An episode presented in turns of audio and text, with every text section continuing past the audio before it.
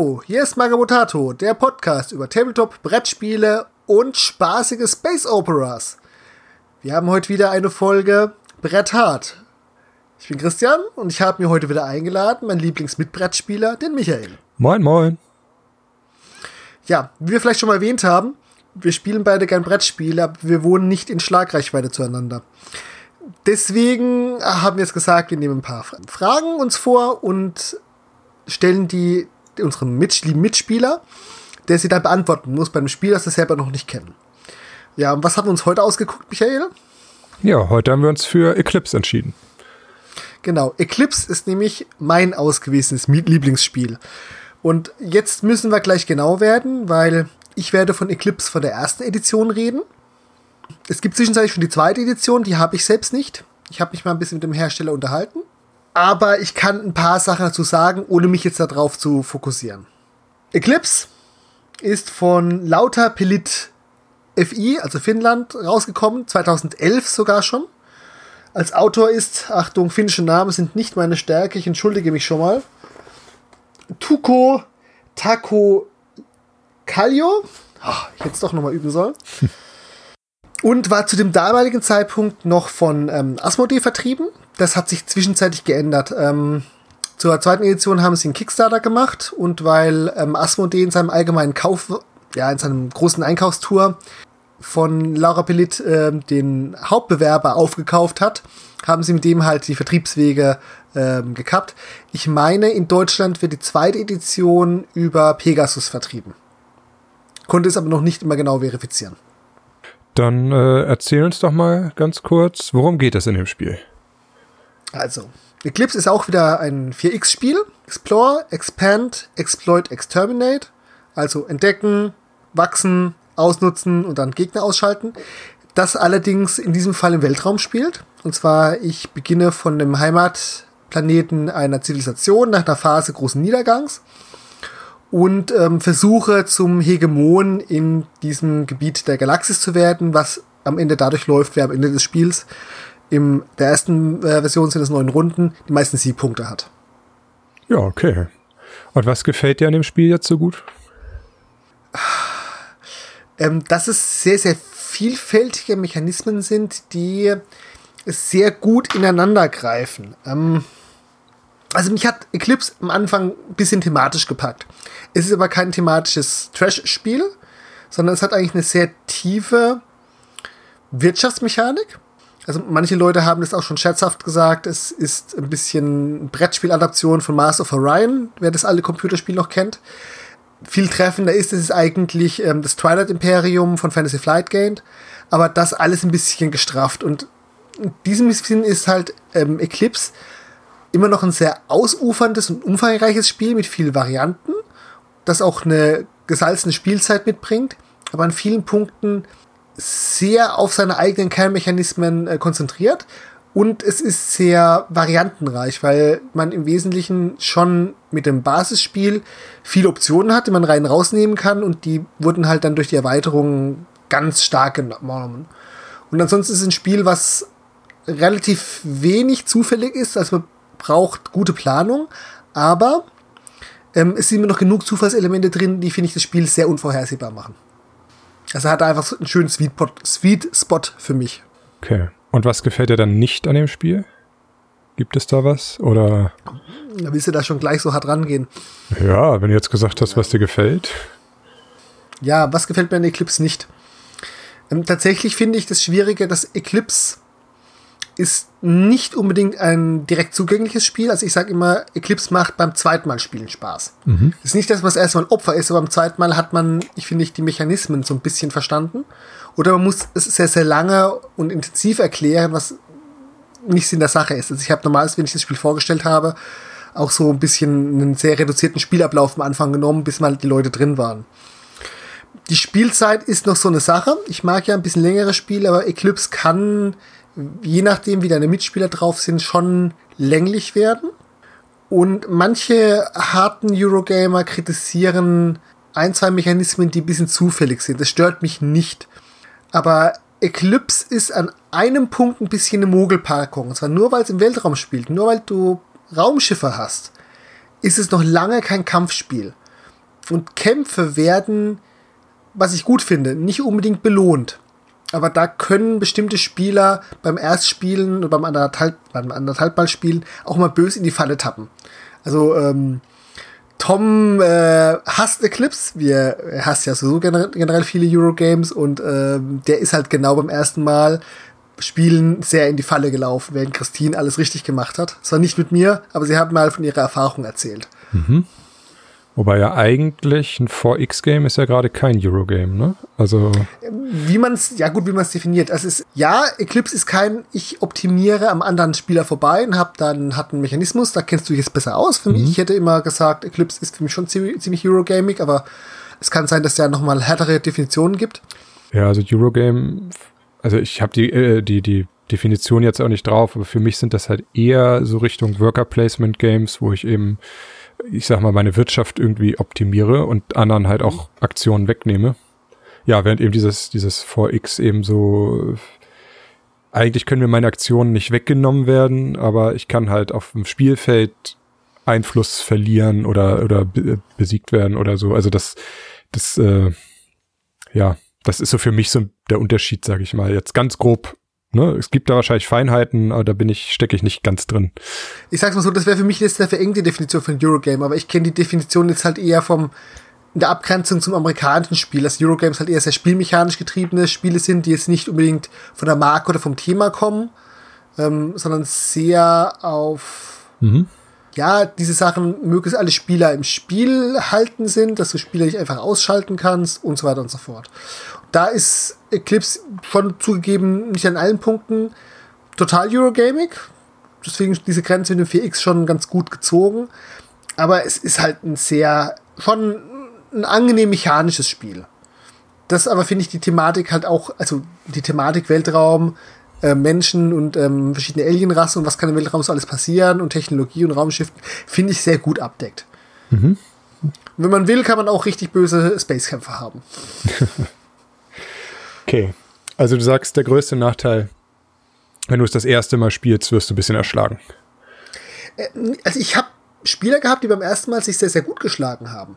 Ja, das ist sicherlich. Aber es ist ein Spiel, was du, glaube ich, in seiner Komplexität und wie die Mechanismen ineinandergreifen, erst beim zweiten Mal zu würdigen weißt. Ich sage das auch mal ein bisschen provokant. Manche Spieler sagen dann bei so einem Spiel, dann brauchst du nicht beim ersten Mal spielen.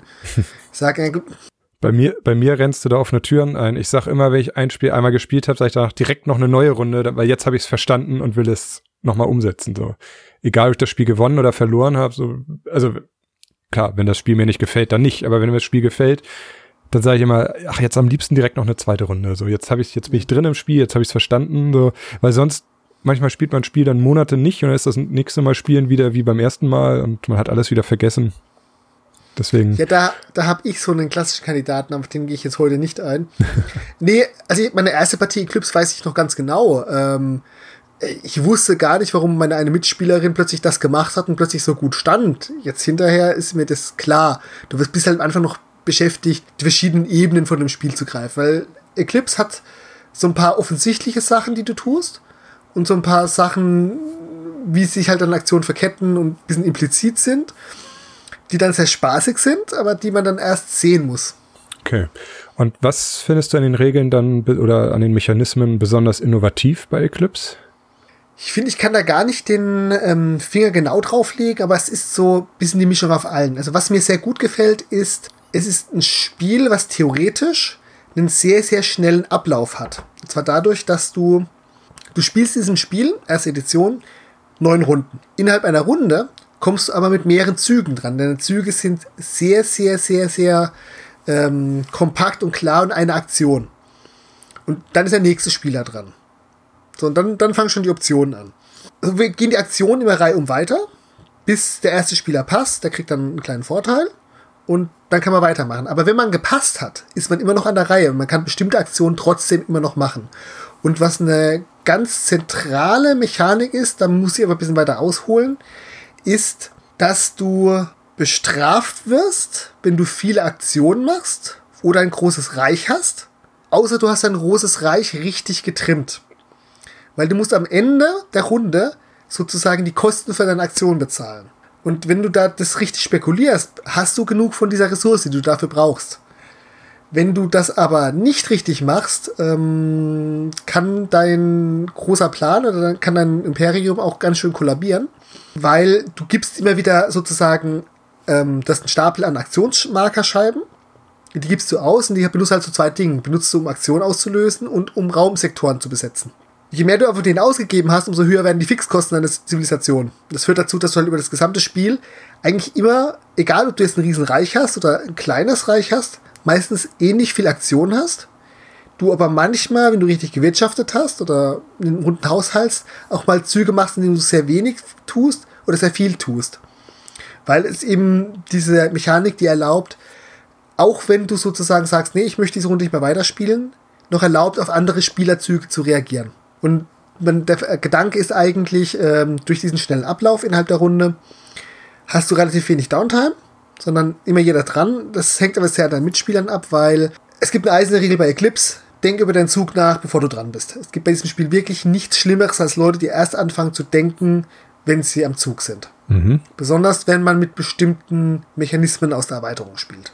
Okay, also ich habe das jetzt richtig verstanden. Du hast deine Aktionsscheiben, mhm. mit denen du die Aktion machst, aber die brauchst du auch, um dein Imperium zu vergrößern. Ja, also um es mal so die grobe Vorstellung zu haben. Du hast es ist ein modularer Hexfelderaufbau. Mhm. In der Mitte gibt es sozusagen das galaktische Zentrum. Das ist ein extrem wertvoller Sektor, der aber von den ältesten oder den alten, so einer alten Zivilisation, die noch so ein bisschen durch die Gegend stromert, verteidigt wird. Der ist sehr wertvoll, da gibt es sehr gute Planeten. Und dann gibt es sozusagen in drei Ringen außenrum, also es gibt einen inneren Ring, das sind, Sektor, das sind die Sektoren 1, die sind relativ wertvoll. Dann gibt es diesen Sektorring 2, das sind deine Heimatplaneten, die sind ganz gut. Und nach alles, was draußen ist, sind Dreier-Sektoren. Die sind nicht mehr ganz so wertvoll, aber können taktisch sehr wichtig sein. Mit diesen Aktionsscheiben kannst du dann sechs Aktionen machen. Und immer wenn du in einen neuen Sektor reingehst und sagst, ich will diesen Sektor haben, ähm, legst du deine Aktionsscheibe dafür hin. Was, was sagst du denn so, äh, wenn man jetzt das Spiel jetzt aus also auspackt und auch von der Regel das Spiel lernen muss. Wie verständlich ist die, wie ist der Aufbau? Äh, es, weiß nicht, Schnellstartregeln oder so? Ja, also wirklich Schnellstartregeln gibt es nicht. Ich habe das Spiel nicht nach Anleitung gelernt, sondern ich habe es erklärt bekommen. Ähm, ich habe es aber anhand der Anleitung nachvollzogen und ähm, mir im Gedächtnis gelassen. Also das Regelheft ist, ich sag mal, überschaubar, aber es ist schon noch ein langes Ding. Ähm, es hat jetzt hier mit allen Erklärungen, ein bisschen Artwork und schön vielen Bildbeispielen. Es hat auch schon seine 30 Seiten, nur für das deutsche Regelwerk. 30 Seiten ist ja schon eine Ansage. Also es ist gut strukturiert, weil es auch nach diesen Aktionen ist. Also der typische Spielablauf ist dann halt auch so, ähm, ja, diese Aktion der Reihe nachmachen.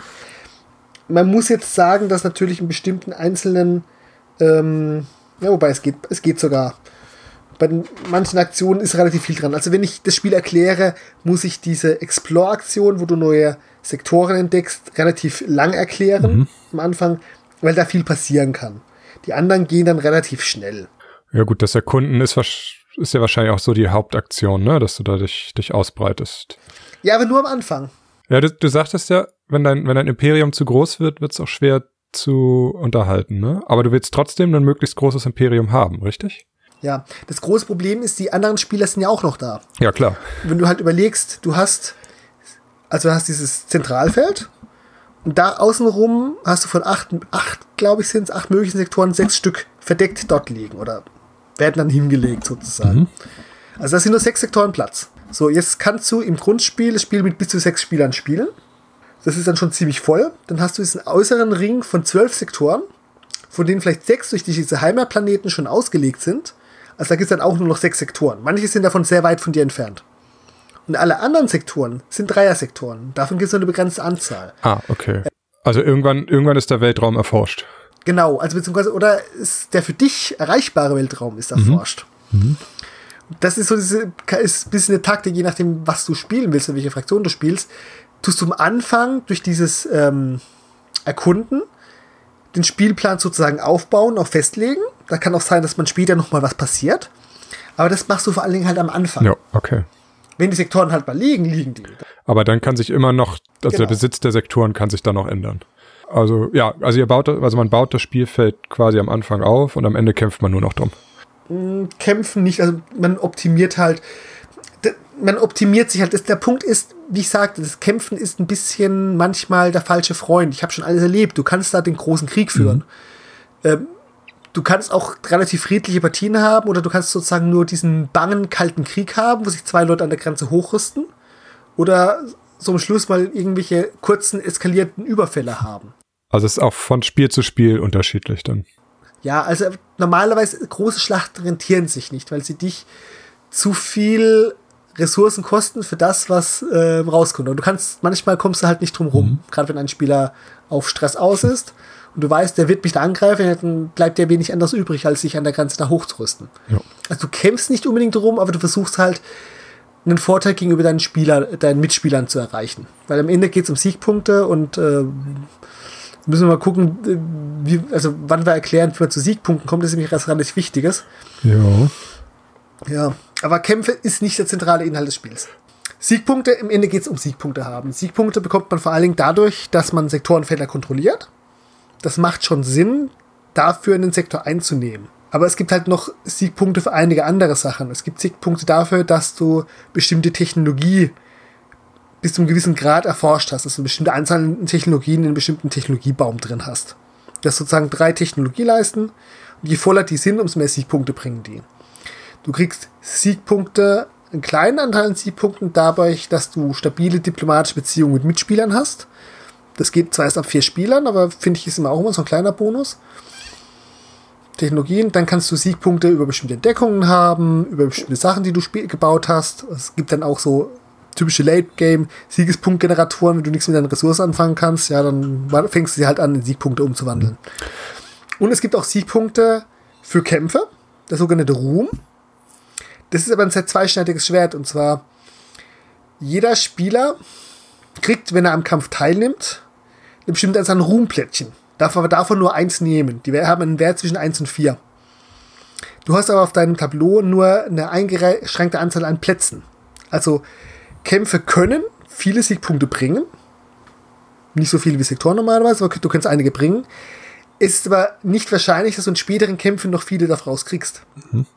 Also im Idealfall kriege ich bei jedem Kampf vier Punkte, aber wenn es doof läuft, auch nur einen pro Kampf. Ja, die, weil die Vierer sind weg. Und wenn du nur fünf Slots hast, kannst du insgesamt nur fünf Ruhmplättchen haben. Mhm. Und du weißt jetzt, okay, ich habe da eine 3, ich habe eine 2, ein 3 Einser, dann hoffst du vielleicht noch, dass vielleicht nochmal eine 2 oder 3 hochkommt. Aber es ist später einfach nicht mehr wahrscheinlich, weil die 2 oder 3er, die greift sich ja jeder und versucht sie zu behalten. Und die Einser werden halt wieder zurück in den Beutel gemacht und. Ah, okay, es ist ist ein Beutel und ja, dann klar, wird er verwässert mit der Zeit. Ähm, jetzt hast du noch erwähnt, das fand ich ganz interessant, äh, diplomatische Beziehungen zu meinen Mitspielern. Sind das dann auch nicht Angriffspacks oder ist das einfach, ist es das gegenseitig bedingt? Muss mein Mitspieler das annehmen oder ist das einfach eine Regelmechanik, die sagt, so mit dem hast du jetzt einfach eine Verbindung und was ihr auf dem Feld macht, ist eigentlich völlig egal? Oder wie läuft das? Das ist, finde ich, sehr, sehr toller Mechanismus der leider erst so richtig mit vier Spielern greift, laut Regelwerk. Also das ist, ja, vorher, vorher macht es keinen Sinn, diplomatische Beziehungen einzugehen. Mhm. Ähm, in der Erweiterung nochmal ein bisschen anders. Diplomatische Beziehungen im Grundspiel heißt, du tust auf einen von den Slots, die für deine Ruhmleiste vorgesehen ist, einen Diplomaten hinlegen mit diesem Spieler, mit dem du jetzt sozusagen eine gemeinsame Grenze hast. Der Diplomat bringt dir genau einen Siegpunkt. Also das ist genauso wie das schlechteste, schlecht, ein schlechtes Ruhmesplättchen. Aber nicht jede Spezies kann auf jedes Plättchen ein Ruhmesplättchen legen, sondern die haben auch manchmal einen Slot, wo nur ein Diplomat drauf geht. Und ein Diplomat ähm, bringt dir quasi einen virtuellen Planeten, solange du diplomatische Beziehungen mit dem Spieler hast. Also du legst einen Diplomat hin und darfst dir dann dafür sozusagen einen Planet nehmen. Mhm. Da, da, müssen wir mal auf die Tableau-Mechanik dann kommen. Das ist, also da hat viele sehr schöne Mechaniken, da kommt mal ein bisschen Material drauf. Ja. Erzähl jetzt nochmal der Diplomat. Also, also der Diplomat schaltet mir sozusagen zusätzlicher Planet frei, der mir Ressourcen generiert. Ja, aber den verliere ich, wenn ich den Gegner angreife. Genau. Und wenn er mich angreift? Dann verlierst dann? du den Planeten auch. Dann werden nämlich die diplomatische Beziehung, das steht für Handel dann sozusagen, zwischendurch abgebrochen und beide verlieren diesen Planeten. Achso, beide, beide Ja, haben ja, den beide, Planeten. beide haben den dann. Okay, okay, das, das war noch nicht, noch nicht hervorgekommen. Also, aber nur ich habe das Diplomatenplättchen oder beide? Beide Spieler, also du gibst sozusagen dem anderen Spieler das Diplomatenplättchen von dir. Du hast da bis zu Mhm. drei Stück. Der legt es bei sich auf die Leiste und darf sich dann einen Planetenwürfel drauflegen. Okay. Und der muss es quasi erstmal annehmen. Wenn er das nicht will, dann will er es nicht. Dann kriegt er, kriegt er nichts, du kriegst auch nichts. Also sozusagen steht dafür, ihr macht Warenaustausch miteinander. Mhm, Kurz gesagt. Und das kann halt gerade in der Wirtschaft am Anfang relativ bedeutend sein, dass du einen zusätzlichen Planeten hast. Ja, das, das glaube ich. Das klingt. Und wahrscheinlich wird dann man am Ende dann öfter mal quasi betrogen oder so. Oder. Ja, also da, da gibt es jetzt eine kleine Besonderheit und zwar es gibt die sogenannte Verräterkarte. Der Aha. letzte Spieler, der ähm, ein Diplomat, also sowas gebrochen hat, so einen diplomatischen Pakt, hat nämlich über die Verräterkarte wird mich weitergegeben. Der kriegt am Ende des Spiels zwei Minuspunkte. Ah, okay. Deswegen sage ich, es sind viele kleine Mechanismen. Also es ist auch wichtig, es ist, es ist wichtig, den, die Diplomaten früh zu verraten. Damit ich die Karte wieder loswerde. Früh ja, aber es falsch. Es muss nach dir halt nochmal jemand tun. Du kannst Ja. es früh machen, wenn aber alle anderen Spieler ähm, sich einig sind oder keine diplomatische Beziehung hatte, kriegst du die nicht los. Was ist denn das für ein Friede, Freude, Eierkuchenspiel? Nein, alles gut. Passiert selten, aber es, äh, ich sag mal, der typische Spielablauf ist eigentlich, dass es an irgendeinem Punkt ähm, meistens eine Auseinandersetzung zwei, drei Sektoren gibt. Grenzsektoren oder Sektoren, wo am Anfang halt Spieler durch müssen oder das galaktische Zentrum halt, wo es dann halt darum geht, Siegpunkte und diese Ressourcen zu haben. Manche Spieler machen noch sozusagen den letzten Versuch in den letzten zwei, drei Runden nochmal zu machen, aber es gibt selten große Kriege. Also ich habe es das schon mal erlebt, dass Spieler einen, äh, einen totalen Krieg gegen andere Spieler geführt haben. Das war aber am Ende meistens nicht zu ihren Gunsten, weil das Gefährlichste, gerade bei bestimmten Fraktionen, ist, ist einen Spieler in Ruhe zu lassen. Und wenn der machen kann, was er will und halt kaum Geld für Militär ausgeben muss, dann hat er plötzlich sehr viele Ressourcen für andere Sachen. Ja. Ja, gut, das ist, das sollte ja so sein, ne? Dass, dass sich das alles irgendwie ausgleicht. Ähm, du hast jetzt schon mal erwähnt, dass das Spielmaterial, da wolltest du auch noch was zu erzählen. Oder, also, würde ich auch gerne hören. Wie, wie bewertest du das? Wie ist das? Also, ich finde das Spielmaterial gut. Wenn man dabei aber objektiv rangeht, muss man sagen, gerade die erste Edition hat da noch, ich sag mal, viel Verbesserungsbedarf. Also, das Spiel besteht aus diesen Hexfeldern. Das ist ein sehr guter, griffiger, vielleicht gleich geriffelter Karton. Das fühlt sich alles hochwertig an. Die Spielertableaus wiederum sind eher sehr, sehr dünn, aus einer sehr dünnen Pappe. Viele von diesen Problemen im Spielmaterial wurden in der zweiten Edition angegangen, aber ich konzentriere mich jetzt erstmal auf die erste. Auf dieses Spieltableau, da sind schöne Artworks drauf, aber auch relativ viel Information, die man auch braucht, auch für die Unterschiede zwischen Fraktionen. Auf diesem Spielplan legst du sehr, sehr viele Holzwürfel aus und so ein paar Holzmarker. Ich mag Holzmaterial, aber dadurch, dass es halt so eine dünne Pappe ist, kann da eine unbedachte Ärmelwischbewegung schon viel durcheinander bringen. Und die sind jetzt nicht gerade klein, also da, da braucht man schon Platz für. Das macht die Sache manchmal so ein bisschen fummelig. Ähm, Spielkarten gibt's nicht. Es gibt aber relativ viele Marker. Aus dem gleichen guten Karton wie auch diese, diese Dinger, aber diese Marker, also die Hexfelder, aber diese Marker haben dann unterschiedliche Kategorien, sind auch eigentlich ganz klug gestaltet, dadurch, dass sie eine bisschen unterschiedliche Form haben. Und sogar, wenn du richtig guckst nach Editionen, also nach der Erweiterung markiert sind, aber dafür brauchst du dann schon Sortierkasten, damit du nicht ins Marker suchen kommst, um zum Beispiel eine bestimmte bestimmtes äh, bestimmte ja, Bauteil zu haben, was du jetzt in ein Schiff einbauen willst. Also ich habe diverse Sammelboxen bei mir ins Spiel reingepackt. Dann hast du ähm, den großen Beutel mit den ganzen Technologien, die legst du dann halt auch wieder auf dem Plan aus. Auch diese dicken Pappmarker. Und dann hast du noch, ich sag mal, diese üblichen Weichplastik-Raumschiffe. Die sind im Grundspiel funktional, sagen wir es mal so. Also du hast diese kleinen Abfangjäger, du hast ähm, die mittelgroßen Kreuzer, du hast zwei große Schlachtschiffe. Schön ist anders. Das haben sie mit Erweiterungen dann schon deutlich gefixt, aber das war am Anfang so wirklich, ähm, da haben sie halt genommen, was sie hatten, was sie sich in der Produktion leisten konnten, bevor das Spiel so ein großer Erfolg wurde. Und weißt du, wie das dann in der zweiten Edition ist? Ja. Wenn du sagst, Weiß ich ganz genau. großer Erfolg. Also, ähm, Eclipse war ein sehr großer Erfolg. Das ist, ich weiß, ich glaube, es lief damals noch nicht über Crowdfunding, aber es ist sehr, sehr schnell bei Board Geek Games sehr hoch gehypt worden. Es haben viele Leute drauf gewartet. Wurde dann auch sehr gut angenommen. Das Spiel ist bis heute noch relativ weit oben gelistet für so ein altes Spiel. Und sie haben an irgendeinem Punkt, ähm, also was hat irgendein Punkt? Das war 2013 haben sie das Ship Pack One rausgebracht, wo sie für jede der Alien-Fraktionen, also auf einem Tableau ist immer erstmal vorne eine Menschenfraktion drauf, hinten eine Alien-Fraktion, separate Schiffe rausgebracht haben. Und diese separaten Schiffe haben sie dann in der zweiten Edition als Standardschiffe verwendet. Also da, hab, da gibt es dann Ah, ja. individuelle Schiffe sozusagen für jede Fraktion. Und die dann von der Qualität auch ein bisschen. Das, der Kunststoff ist ziemlich dasselbe, aber es ist einfach hochwertiger. Die anderen sind sehr flach. Also, ja, Ah, also die, einfach die, mehr Details. Ja, haben einfach mehr, mehr Details. Wenn zum Beispiel auch die ähm, Details bei der Funktionalfraktion danach äh, so aussehen, halt, das sind dann halt, also in ihrer Raum, es gibt eine Fraktion, deren Raumschiffe sehen aus wie große fliegende Blöcke. Die sind nicht schön, aber das passt total zu der Ästhetik von der Fraktion, weil die bauen das halt sehr funktional. Ja. Während andere halt zum Beispiel von so einer Pflanzenfraktion zum Beispiel sehr organisch aussehen. Also ein Borg-Kubus. Ja, also ich weiß nicht, ob es die Schlachtschiffe oder die Raumschiffe bei, oder die Raumstationen bei denen sind, aber ja, ziemlich genau ein Borg-Kubus. Bisschen weniger Details, ein bisschen andere, leicht anderes Design, bisschen geometrischer, aber großer dicker Würfel. Ja, cool. Ja, jetzt haben wir schon so viel gesprochen. Wem würdest du das Spiel denn empfehlen? Also für wen ist das Spiel geeignet? Eclipse ist, wird immer gern gesagt, ist ein Übungsspiel für Vielspieler. Also es richtet sich definitiv eher an Vielspieler, die auch Zeit haben, ähm, komplexe Mechanismen zu verstehen, ein Spiel mehrmals zu spielen und ähm, auch die Zeit mitbringen. Man sagt, unter geübten Spielern dauert eine Partie Eclipse pro Spieler 30 Minuten. Ich zweifle das an. Erfahrungsmäßig braucht man ein bisschen länger, weil man was nachlesen muss, weil einer dabei ist, was vielleicht noch ein bisschen erläutern muss. Dreiviertel Stunde finde ich realistischer mit Aufbauen, Abbauen. Aber wenn man tief in dem Spiel drin ist, kann man das auch sehr schnell machen. Habe ich schon erlebt, gerade mit wenigen Spielern.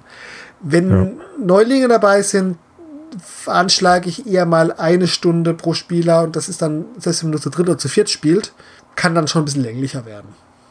Da mache ich meistens als wird ja auch so eine reduzierte, äh, reduzierte Partie, ähm, was schon sehr viel sagt. Es gibt keine Stillstandregeln, aber ich mache eine reduzierte Partie, weil da jemand mal eine gute Idee hatte. Und ähm, dann ist es ein Spiel zum Üben, Mechanismus verstehen, mal was Neues ausprobieren, weil jede Partie ein bisschen anders ist. Und man schon planen muss. Also man verliert selten aus Zufall. Also es ist schon ein sehr strategisches Spiel, würdest du sagen. Also zwischen Roulette und Schach eher Schach. Ja, es, es sind einige Glücksfaktor-Sachen drin, die auch so, ich sag mal, diesen, also die Kämpfe sind schon ein bisschen Wegwürfelmechanik, sage ich mal. Aber es ist schon ein Spiel für Planer, weil der eigentliche Gag ist halt sozusagen seine Wirtschaft richtig zu planen, obwohl es nur drei Ressourcen sind. Und das alles richtig aufzubauen, alle, alle Wege sozusagen auch richtig im Kopf, äh, also im, im Blick zu haben, wie ich jetzt, du musst die Partie lesen können. Deswegen sage ich, es ist ein bisschen ein Übungsspiel. Man kann es nach zwei, dreimal Spielen drin haben und auch sehr viel Spaß, finde ich, haben, aber beim ersten Mal muss man erst auf bestimmte Ideen überhaupt kommen, Also es ist dass man nicht, das ja auch so machen kann. also du sagst, es ist nicht ganz einsteigerfreundlich. Nee, ist definitiv kein, also, ja, es ist ein Spiel, mindestens ab bis 14 wird normalerweise gesagt, einsteigerfreundlich würde ich auch eher nicht sagen. Aber es ist lohnenswert, wenn man sich für das Thema begeistern kann. Und ein bisschen strategische Spiele mag, aber es ist andererseits kein Spiel für harte Strategen. Also von Schach ist es ein gutes Stück weg. Okay, okay. Viele, also gerade gerade aus dieser ähm, Ecke Eurogames, Leute, die dann zum Beispiel eine Beat'em-Mechanik wollen, ob man früher dran ist oder nicht und möglichst wenig den Zufall überlassen wollen, da bist du bei Eclipse auch wieder falsch. Bei Eclipse kannst du wirklich Pech haben. also die Spielreihenfolge ist zufällig? Höre ich da jetzt gerade raus? Nicht ganz, Ah. Nein, okay. nein, da gibt es drei Wege. Also, stupider Spielablauf ist, ähm, es geht immer im Uhrzeigersinn. Allerdings wird der Stadtspieler jede Runde neu dadurch ermittelt, dass der Spieler, der zuerst passt, ähm, Stadtspieler wird. Mhm. Das ist ja eine normale Regel, sage ich mal. Gängige Mechanik. So. Was sie schon im Grundspiel reingenommen haben, was eine Erweiterung ist, die ich ab dem zweiten Mal spielen immer dazu nehmen würde, ist, okay, der erste Spieler wird Stadtspieler. Der zweite Spieler, der passt, entscheidet aber, ob im Uhrzeigersinn oder gegen den Oh. Uhrzeigersinn gespielt wird. Das ist, ja, okay. Das macht dann die Sache planbar. Und Das sollte man bei vielen Spielern tendenziell auch eher so machen. Aber mit einer Erweiterung haben sie dann zum Beispiel reingenommen, dass, ähm, das haben sie intelligent mit dem Tableau gel gelöst, ist aber trotzdem gewöhnungsbedürftig, dass die Spieler in der nächsten Runde in der Reihenfolge ihres Passens dran sind. Mhm. Also, dass du die Reihenfolge der Spieler veränderst. Das kenne ich auch, ja. Ist ein bisschen mehr Verwaltungsaufwand. Also, wenn du das geübt hast und mit ein paar Spielern spielst, gute Idee. Es beißt sich halt mit bestimmten anderen Optionen. Wenn du halt das Spiel mit Erweiterungen zu neun spielen möchtest, würde ich das eigentlich nicht mehr so machen, außer du bist total tief drin. Mhm. Ja, doch, mit neun Spielern kann ich mir vorstellen, dass das ein bisschen ja. Verwirrend wird. Also ich, ich ja. Äh, komme jetzt gerade ab vom Thema, aber äh, Terra Mystica, mhm. auch ein großartiges Spiel, was mir super gefällt, hat mhm. halt auch mit der Erweiterung, glaube ich, auch ein Pass-Tableau eingeführt, aber das kannst halt maximal zu fünf spielen, das, da geht das. Und ja. da war halt der Nachteil, sag ich mal, im Grundspiel, der erste Spieler hat gepasst, der Spieler, der im Uhrzeigersinn dahinter nach, hat ganz viele Aktionen gemacht und als letztes gepasst, aber war in der nächsten Runde dann als zweites dran. Das mhm. hat sich immer so ein bisschen, ein bisschen Fahrt angefühlt und das, da fand ich die Erweiterung auch sehr, sehr gut, dass man sagt, so in Passreihenfolge wird danach gespielt. Also ich denke, das, der Sweet Spot bei Eclipse würde ich bei normalerweise fünf Spielern sagen, aber es ist halt mal interessant, so ein Spiel auch mit noch mehr Spielern spielen zu können. Ja, das stimmt. Dann sollte man aber wissen, was man tut. Fünf Spieler ist ja häufig, aber ja, wenn du sagst, es geht bis zu neun, sagtest du, glaube ich. Mhm. Das ist natürlich, neun Spieler kriegst du normalerweise nur mit irgendwelchen Partygames zusammen, ne? Also, weiß nicht, Cards Against Humanity oder. Also wir hatten mal eine neun Spielerpartie. Ähm, da haben sie auch echt intelligente Mechanismen drin. Das Problem ist, wir hatten neue Spieler dabei, und zwar nicht wenige. Oh. Du weißt, was ich dir gesagt hatte vor von der Spielzeit. Ja, neun Spieler. Das war eine sehr lange Nacht. Stunde das war eine mindestens. Sehr lange Nacht. Klingt nach zwölf Stunden. Sehr, sehr lange Nacht.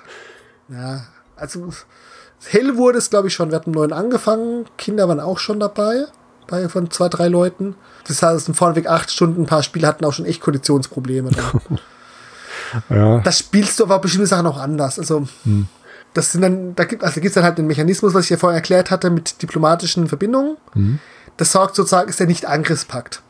Und wenn du mit mehr als sechs Spielern spielst, kannst du sozusagen auch Allianzen aufmachen, dass dann Spieler wirklich zusammenspielen. Ah. Die zählen dann als, also nicht als ein Spieler, aber die zählen dann als mehr oder weniger eine Fraktion. Für Raumschiffe dürfen durch Sektoren durchgehen. Dafür werden halt am Ende deren Siegpunkte gemittelt. Mhm. Oh, das klingt auch interessant. Jetzt, ähm, wenn man jetzt mit so vielen Spielern spielen kann, wie interaktiv siehst du dieses Spiel? Also, es klingt jetzt, was du so erzählt hast, klingt jetzt nicht so, als würden da alle irgendwie nebeneinander herspielen und nur ab und zu mal sich um irgendwelche Sektoren kloppen, sondern, aber erzähl mal. Was, wie, wie findest du? Also, die wesentliche Interaktion ist schon dieses Sektorenkloppen. Mhm. Das ist halt sehr offensichtlich, halt diese, diese Area Control. Dass äh, nur derjenige, der den Sektor hat, kriegt die Ressourcen davon oder die Vorteile davon. Es ist teilweise sehr wichtig, wer den Sektor zuerst betritt. Und die Diplomatie ist nochmal so ein bisschen Punkt. Aber der wes wesentliche Interaktion ist schon dieses, äh, die Sektoren. Es gibt noch ein paar andere Sachen und zwar bei den Technologien geht es sehr viel darum, wer zuerst Zugriff hat. Wobei du normalerweise nur eine Technologie dir pro Aktion kaufen kannst.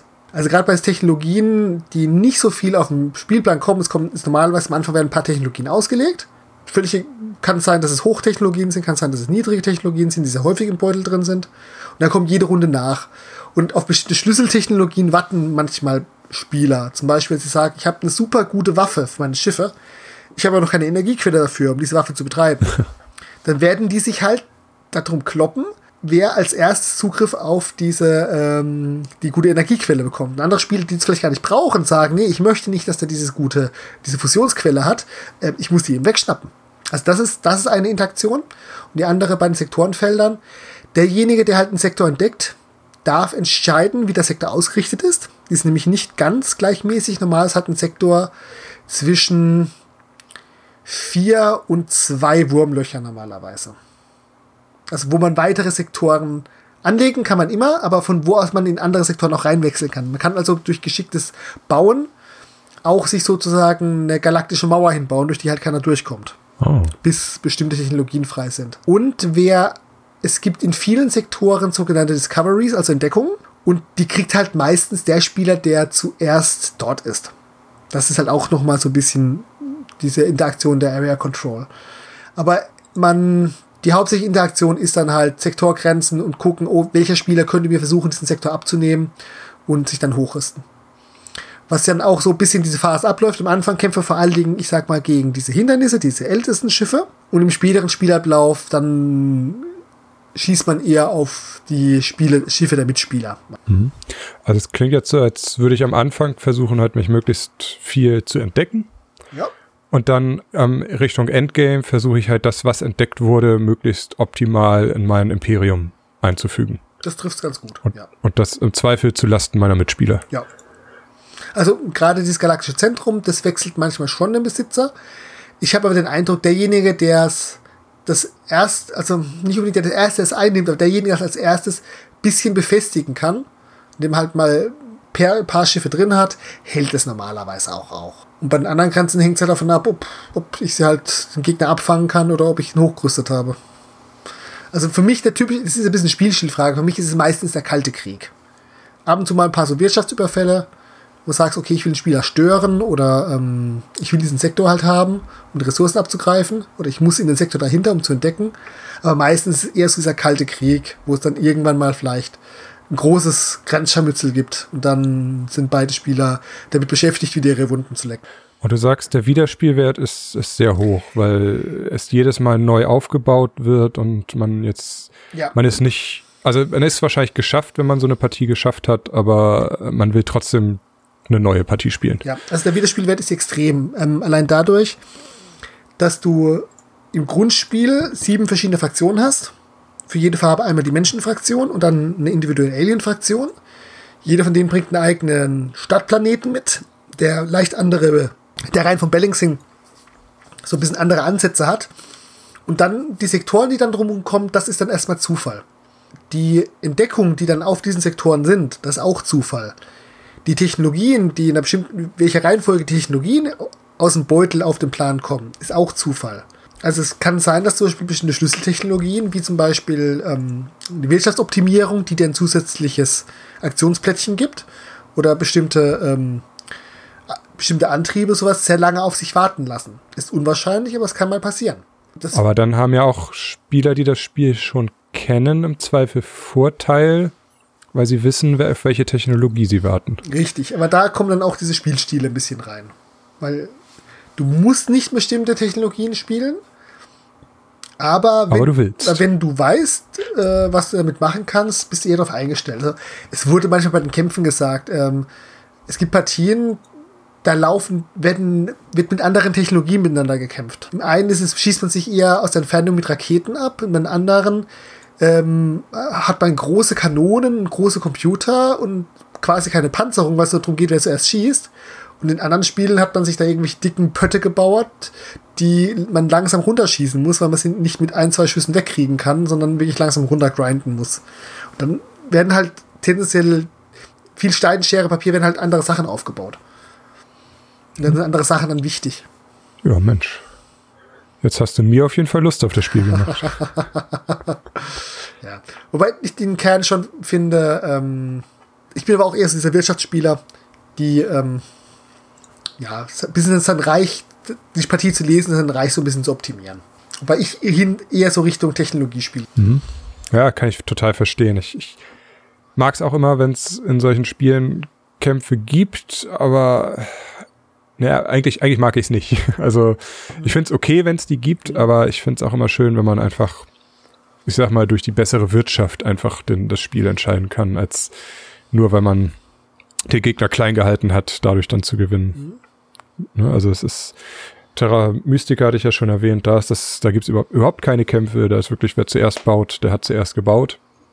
Ja, Size hatten wir auch schon mal besprochen. Äh, da gibt's eben auch Kämpfe, die sind auch essentiell, aber man kann auch ohne Kämpfe spielen und auch gut spielen damit. Also es ist, und das klingt ja hier so, als wären Kämpfe zwar ein integraler Bestandteil und würden auch immer mal wieder kommen, aber als würde man jetzt nicht völlig auseinandergenommen werden können, wenn man entsprechend ein bisschen gegensteuert. Dazu bringe ich später gleich noch ein Beispiel, aber weiter im Protokoll zu Eclipse. Also ich, ich bin an sich, habe ich dich, glaube ich, alles gefragt, was ich dich fragen wollte. Was noch sehr interessant ist, ist wegen Spielerspielwert, ist halt einfach die Fraktion, wie sie sich im Stil unterscheiden Du sagtest, es gibt sieben Fraktionen, im Grundspiel. Tableaus, Ja, also also 14, also 14 nein, Fraktionen. es gibt sechs Tableaus. Mhm. Auf jeder ist auf der Vorderseite Menschen. Menschen sind so diese Standardfraktionen. Ah, also quasi Anfängerfraktion. Würde ich nicht mal sagen. Also alle, alle Menschen sind gleich? Alle Menschen sind gleich. Okay, gut. Andere Farbe, ja. gleicher, gleich ausgelegter Stadtsektor. Ähm, mhm. Die Menschen können zwei Dinge besonders gut. Die sind sehr gute Logistiker, muss man kurz zu sagen. Und zwar bei denen darfst du mit der Bewegaktion drei Schiffe bewegen. Die meisten Aliens dürfen nämlich nur zwei Schiffe bewegen. Mhm. Und ähm, du kannst leichter Ressourcen ineinander tauschen. Also die Menschen tauschen generelle Ressourcen 2 zu 1. Es gibt drei Ressourcen, Geld, Material und ähm, Wissenschaft. Wissenschaft brauchst du, um dir deine ähm, Forschung zu kaufen. Material brauchst du Raumschiffe, Raumschiffe und Superstrukturen davon. Und mit Geld musst du am Ende deine Rechnung bezahlen. Und das bedeutet, Menschen tun sich dann nicht so schwer, wenn sie mal eine Fehlplanung gemacht haben und können mal halt zum Beispiel auch mit vier Ressourcen zwei Geld ausgleichen. Oder sowas. Ah ja. Die anderen Fraktionen sind dann teilweise sind subtile Unterschiede. Die unterscheiden sich dann ein bisschen auch mit ihren Stadttechnologien, aber das sind dann dabei ähm, zum Beispiel eine Fraktion, die beginnen mit irrsinnig viel Geld, besseren, leicht verbesserten Schiffen und ein paar militärischen Stadttechnologien, weil die sozusagen das alte glorreiche Imperium oder spätrömische Dekadenz sind. Die haben aber ein Problem. Die haben zwei Aktionsplättchen weniger als alle anderen Fraktionen. Das bedeutet, die haben immense Fixkosten. Oha. Also mit dem musst du halt sehr genau überlegen, ob du bestimmte Aktionen machst. Du kannst mal einen Zug haben, in dem du wirklich viele Aktionen rausballerst, aber du musst halt sehr genau haushalten, weil du mittel- oder langfristig ein Ressourcenproblem kriegen kannst. Ähm, dann zum Beispiel sehr schön auch, das spiele ich sehr gerne, eine Wissenschaftsfraktion. Die haben einen ganz subtilen Unterschied. Ähm, die beginnen mit schon verbesserten ähm, Forschungsplaneten. Also es gibt Planeten zwei Kategorien und eine bestimmte Kategorie von Pla Planeten muss man sehr erst mit der Technologie freischalten, bevor die Ressourcen generieren. Und das machen die halt in Wissenschaft schon gleich. Und die dürfen, wenn sie ähm, forschen, zwei Technologien kaufen, wenn sie sie bezahlen können. Dann gibt es Beispiel eine Pflanzenfraktion, die ist, ist defensiv ein bisschen schwach, aber die hat zum Beispiel den großen Vorteil, die kriegt Bonuspunkte für jeden Sektor, den sie hat. Also die rentiert sich in der Relation auch, viele schwache Sektoren zu haben und die erkunden doppelt so schnell. Hervorragende Navigatoren, das dann darfst du halt immer zwei Sektoren auslegen. Dann gibt es so ein bisschen die, die Cyborg, ähm, die bauen zum Beispiel effektiver Schiffe und können die besser umrüsten. Sie dürfen mit einer Aktion aufrüsten, zum Beispiel meistens mehr Plättchen verteilen. Kann an sich an sich günstiger. Dann gibt es auch noch eine Militärfraktion, die beginnt gleich mit besseren Schiffen. Die sind auch leicht stärker, die könnten zum Beispiel, statt sich lange aufzurüsten, schon in der ersten Runde unter Umständen ältesten Schiff angreifen. Die sind aber wirtschaftlich sehr schwach. Die tauschen 4 zu 1 und mit denen in ihrem Stadtsektor musst du erstmal die Wirtschaft zum Laufen kriegen. Wenn die mal eine brummende Wirtschaft haben, dann gleichen die sich sehr an die anderen Fraktionen an und haben halt noch so ein paar kleine Vorteile. Also das ist generell, was man sagen kann. Diese, die Fraktion, die du spielst, unterscheidet sich vor allem am Anfang hinten raus kann es einen Unterschied machen, weil du dich in eine bestimmte Richtung bewegt hast. Aber dann kann sich, sich durch die Technologien, die du dir gekauft hast, halt sehr viel ausgleichen. Und dann gibt es Fraktionen mit einem ganz unkonventionellen Spielstil. Ähm, da muss man dann sehr Details eingehen. Die sind dann gerade auch in der Erweiterung sind dann nochmal Fraktionen dazugekommen, also mit der ersten Erweiterung. Rise of the Ancients haben sie viele neue Mechanismen reingebaut. Und da gibt es auch noch so eine andere generische ähm, Fraktion, die Magellan die sind mit dem großen Weltenschiff gerade aus der Galaxis angekommen. Davon hast du dann mehrere Fraktionen und dann auch nochmal so ein paar andere. Eine Piratenfraktion, so eine Exilantenfraktion, eine, ich sag mal, so eine religiöse Fanatikerfraktion. Die haben alle so ein bisschen ihre Eigenheiten, aber der Kernspielstil ist halt schon eigentlich dieses Menschen und die Magellanen, die sehr konventionell spielen, mit ihren kleinen Spezialisierungen und halt die paar, wo ich jetzt schon erwähnt, erwähnt hatte. Und alles andere sind dann teilweise Exoten, die dann eine sehr eigene Mechanik dann haben immer. Ja, Mensch. Das klingt doch echt super. Ja, also, wann kommst du her? Wann spielen wir? Weil du dein Tisch frei genug ist und äh, mal vorbeikommen, lieben gern. Müssen wir mal schauen, ne? Kriegen wir alles hin. Ja. So, du hast erwähnt, es gibt Erweiterungen dazu. Wie schätzt, was wird, also, wie schätzt du die ein? Was sagst du zu denen? Sind die wichtig oder machen die das Spiel besser? Also, ich sag, die Erweiterungen beide, also es gibt im Wesentlichen drei Erweiterungen. Ich habe zwei davon. Die erste dieses äh, Rise of the Ancients und dann das Ship Pack One, wo dann zusätzliche Schiffe kamen. Es gibt noch eine weitere, wo ich jetzt drauf gekommen bin, dass ich die verpasst habe.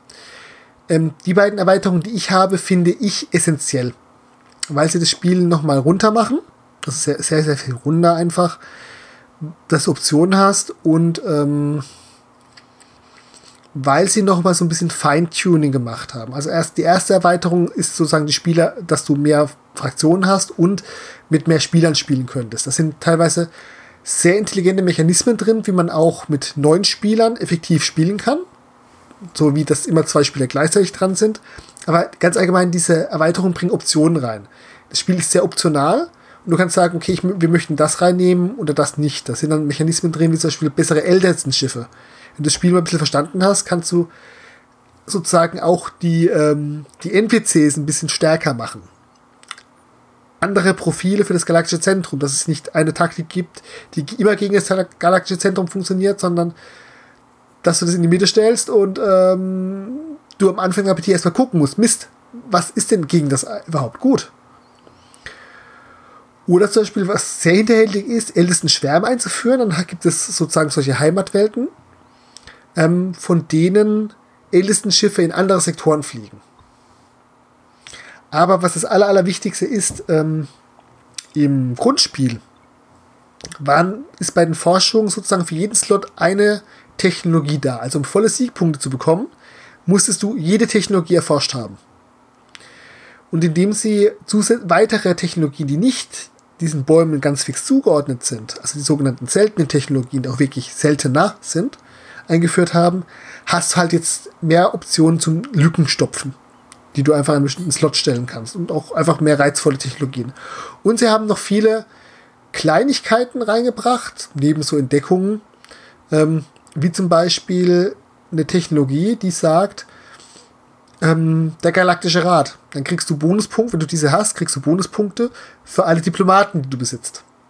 Das verändert halt so ein bisschen das Spiel. Das ist keine große Änderung, aber es gibt ja einfach mehr Optionen rein. Und deswegen, ich würde immer zu den Erweiterungen raten, um die Option zu haben. Und viele von diesen Sachen haben sie auch in der zweiten Edition auch aufgenommen. Also sie haben die zweite Edition ist im Wesentlichen das Grundspiel plus einige Kleinigkeiten aus den Erweiterungen, aber ohne die Sachen für die Mehrspieler. Also würdest du Spielanfängern oder also Leute, die jetzt Eclipse das erste Mal spielen wollen, die zweite Edition nahelegen. Ich habe so mein Problem mit der zweiten Edition, darüber habe ich ja in meinem Blog geschrieben. Ähm, wenn du ein Vielspieler bist und hochwertigeres Spielmaterial haben möchtest, würde ich zur zweiten Edition raten, weil ähm, sie viele Sachen noch mal so ein bisschen feingetunt haben. Sie haben Sektoren ein bisschen angepasst, weil vorher war es so, du kannst schon mal einen nicht so gut oder nicht so passenden Sektor ziehen dann stehst du vor der Wahl, okay, ich kann mir den jetzt da anbauen, dann ist er da für eine Ewigkeit oder ich baue den jetzt nicht an, habe aber die Aktion quasi verschenkt. Dann haben sie die Reihenfolge für bestimmte Technologien noch ein bisschen angetauscht, aber hauptsächlich haben sie Spielmaterial halt verbessert. Du hast nicht mehr eine flache Pappe, wo du Holzwürfel draufstellst, sondern du hast ähm, ein Tableau mit Vertiefung, wo du die Würfel reinsetzt. Du hast von vornherein einen besseren Sortierkasten für diese Technologien und Entdeckungen und so weiter und so fort, ohne dass du da jetzt selber ein paar Setzkästen aus dem Baumarkt holen musst. Also, wenn ein das Spiel wirklich reizt, glaube ich, würde ich zur zweiten Edition reizen, raten, außer die erste, man kriegt die erste gerade irgendwie sehr, sehr günstig. Umgekehrt hat sich für mich gesagt, habe ich gesagt, ohne dass ich eine feste Spielergruppe habe, hat sich für mich die zweite nicht gereizt, weil ich das meiste Material schon habe und bis mir zurechtlegen kann. Anf ich würde am Anfang immer sagen, schafft euch das Grundspiel an, das ist auch nicht so ganz günstig. Ich weiß nicht, was die aktuellen Preise sind. Und dann kann man weitere Optionen dazu nehmen, aber ich finde, das Spiel gewinnt sehr viel durch diese Erweiterung. Es gab noch ein paar kleine Promos, aber diese zwei Erweiterungen kann ich absolut vorbehaltlos dazu raten. Also ich nehme eigentlich oh. immer ein paar Technologien oder Sachen aus den Erweiterungen rein, wenn ich nur im Grundspiel spiele. Auch wenn du mit neuen Spielern spielst für diese allererste Demo-Partie vielleicht nicht unbedingt, aber zumindest mhm. wenn es ein bisschen geübtere Spieler sind, die schon Interesse haben, eher ja. Ein paar sind speziell, ah, da erwischt mich jetzt ein bisschen. also man muss da mit Augenmaß rangehen. Ja, ich würde sagen mit Augenmaß. Also du nimmst nicht sowas rein wie ähm, die stärkeren Ellison-Schiffe zum Beispiel. Aber ja. gerade so ein paar ja, Entdeckungen, wo du wenn die aufgedeckt werden, das so erklärst, das kann man schon mit reinnehmen. Hm. Ob man die RAN-Technologien reinnimmt, weiß ich nicht. Ich finde sie bereichern das Spiel. Sehr. Aber das ist, wäre dann vielleicht der Punkt, wo ich mich als erfahrener Spieler vielleicht ein bisschen zurückhalte und mich nicht sofort auf die stürze, sondern auch den anderen Spielern sage, ah, die könnte wichtig sein. Also, das meine ich mit Augenmaß. Wenn du das einfach nur das denen nackig erklären willst, reicht auch das Grundspiel. Ich finde aber es befriedigender, wenn du sozusagen auch diesen Technologiebaum auch Lücken stopfen kann. Man merkt, ich spiele sehr gerne diese Fraktion, die viel forscht und ähm, ich forsche auch sehr, sehr gerne. Das ist für mich ein sehr befriedigendes Spielerlebnis. Befriedigender als eine große Flotte aufzubauen, habe ich lieber ein paar Schiffe, die sehr Hochtechnologie sind. ich kann das so nachvollziehen. Da spielen, da sind, da scheinen wir uns sehr ähnlich zu sein. Ich bin auch lieber, lieber Klasse als Masse. Ja, weil, vor allen Dingen, weil Masse in diesem Spiel außer in der Defensive nicht belohnt. Weil du halt nur, du kannst theoretisch Schiffe sehr weit bewegen, wenn du den richtigen Antrieb hast. Aber ähm, du kannst halt immer nur eine bestimmte Anzahl an Schiffen bewegen. Das macht dann ein bisschen diese Stärke von diesen Schlachtschiffen, von diesen Kreuzern aus, weil du halt viel Feuerkraft mit einem Schiff bewegst, das aber halt an einer bestimmten Stelle ist. Ähm, während hm. es halt sehr aufwendig ist, zum Beispiel vier Abfangjäger zu bewegen. Dafür brauchst du mindestens zwei Aktionen. Oder halt ähm, sehr bestimmte Upgrades. Ja, Christian. Dann vielen lieben Dank, dass du mir Eclipse erklärt hast und den Zuhörern. Ich habe nicht das Gefühl, es euch erklärt zu haben, aber ihr merkt, ich rede zu gerne gegeben. und zu lange über das Spiel. ja, also es scheint dir ja wirklich gut zu gefallen. Ja, mich hast du heiß gemacht, also ich würde es gerne mal ausprobieren. Muss mal gucken, im Moment sind wir ja noch, können wir ruhig erzählen, noch ist ja Corona ein aktuelles Thema. Insofern kommen wir nicht raus, aber sobald das zu Ende ist, werde ich mal schauen, dass ich Eclipse mal kennenlerne. Dann gucken wir mal, wo und wie wir das unterkriegen. No. Ohne dass uns irgendwelche anderen Redaktionsmitglieder versuchen, den Tisch umzuschmeißen oder ähnliches. Tja. Gut festschrauben den Tisch. Ja. Also Eclipse geht auch zu zweit, aber dann muss man schon genau gucken. Ich finde, die ideale Spielanzahl ist vier. Mhm. Weil man merkt es auch, dass ich es mag, weil man dann Diplomatie spielen darf. Sehe schon, du bist ein diplomatischer Forscher. Ja, und dann falle ich anderen Spielern in den Krücken. Gut, weiß ich, wovor ich mich in Acht nehmen muss bei dir. Dann hoffe ich, dass ähm, unsere Vorstellung für euch nicht zu lange und auch sehr interessant war. Schreibt uns in den Kommentaren, wie ihr fandet und welche Spiele euch vielleicht noch interessieren. Vielleicht haben wir sie sogar in unserem Fundus. Und bis dahin sagen wir jetzt hier erstmal Tschüss. Tschüss und danke fürs Zuhören.